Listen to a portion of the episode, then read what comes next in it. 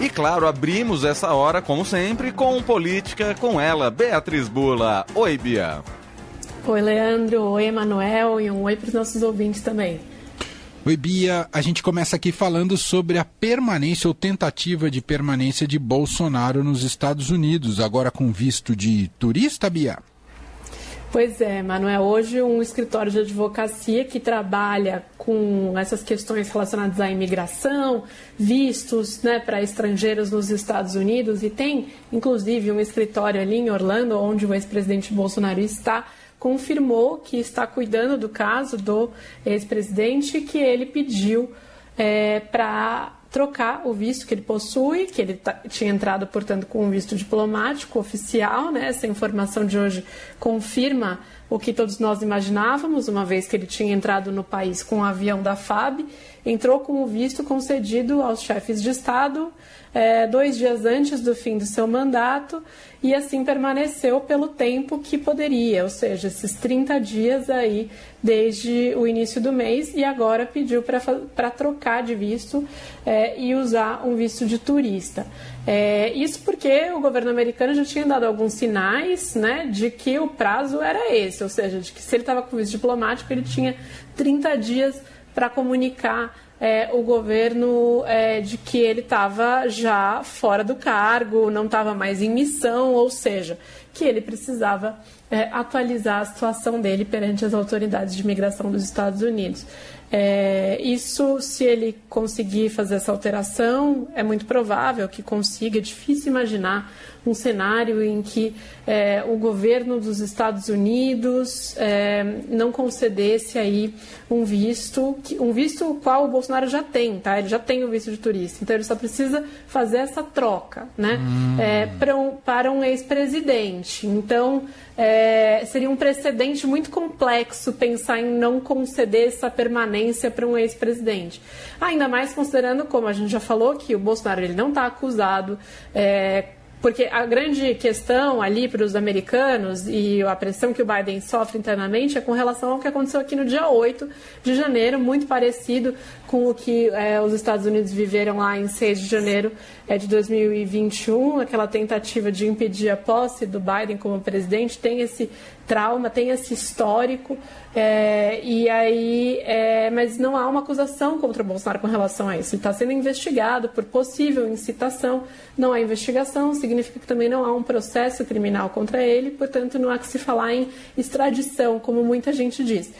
Portanto, acho que a perspectiva é de que ele consiga é, tenha esse pedido atendido, consiga permanecer mais um tempo nos Estados Unidos. Agora é ver quanto tempo, né? Ele tem questões de saúde aí que parece que precisam ser resolvidas, tem uma questão financeira também, porque ficar nos Estados Unidos não é barato, né, Manuel? Mesmo Sim. com o dólar dando essa aliviada que tem dado, mas mesmo assim, é de onde o presidente vai tirar ex-presidente vai tirar recursos. Então, enfim, tudo isso na mesa, mas ele está tentando ganhar tempo, claramente, diante de um cenário bastante é, complexo, complicado aqui para ele no Brasil. Muito bem. Outro assunto desta segunda-feira, deste início de semana, é a reportagem exclusiva do Estadão, publicada hoje, que mostrou que o ministro das Comunicações, Juscelino Filho, usou ali nos seus tempos de parlamentar parte do dinheiro do orçamento secreto para benefício próprio, para asfaltar ali a entrada da própria fazenda, Beatriz Bula.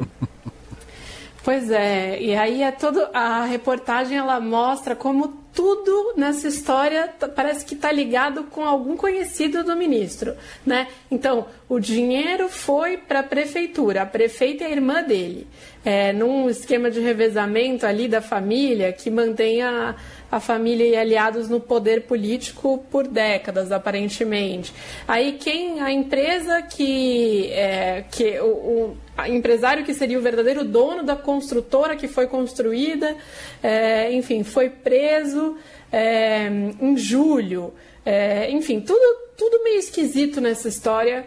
Uma história que não, não cheira bem e que está ligado com uma prática que, que era o uso do orçamento secreto, que por si já era questionável, mas nesse caso, para benefício está claro ali para benefício das propriedades dele e da família dele. Parece que é mais de uma fazenda, inclusive, da família que é beneficiada por essa estrada é, que ali no Maranhão. O Juscelino Filho que entrou na leva de ministros final ali da escolha do Lula, né, no fim do ano passado, quando ele é, começou a colocar dentro do seu governo integrantes de partidos que não apoiaram, não apoiaram é, o Lula na eleição, incluindo o União Brasil.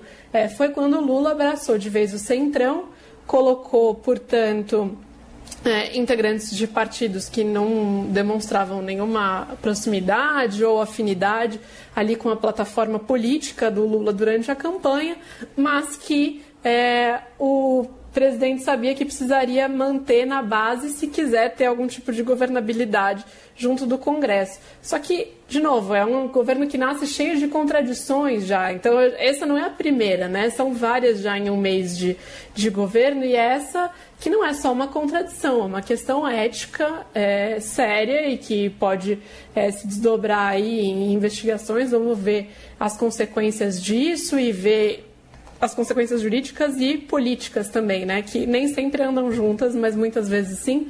É, mas a, essa contradição em termos que já é trazida desde o nascimento do governo Lula, né? Então, ministros que é, votaram a favor do impeachment, com o presidente falando que o impeachment não foi um processo legítimo, foi um golpe de Estado.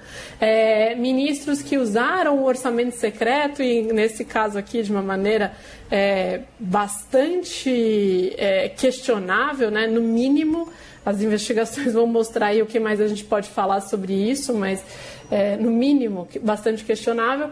É, para benefício próprio, quando o país está sofrendo, né? Quantos locais estão sem verba para uma série de questões, não só estradas e etc. Mas nem vou entrar nesse, nesse ponto.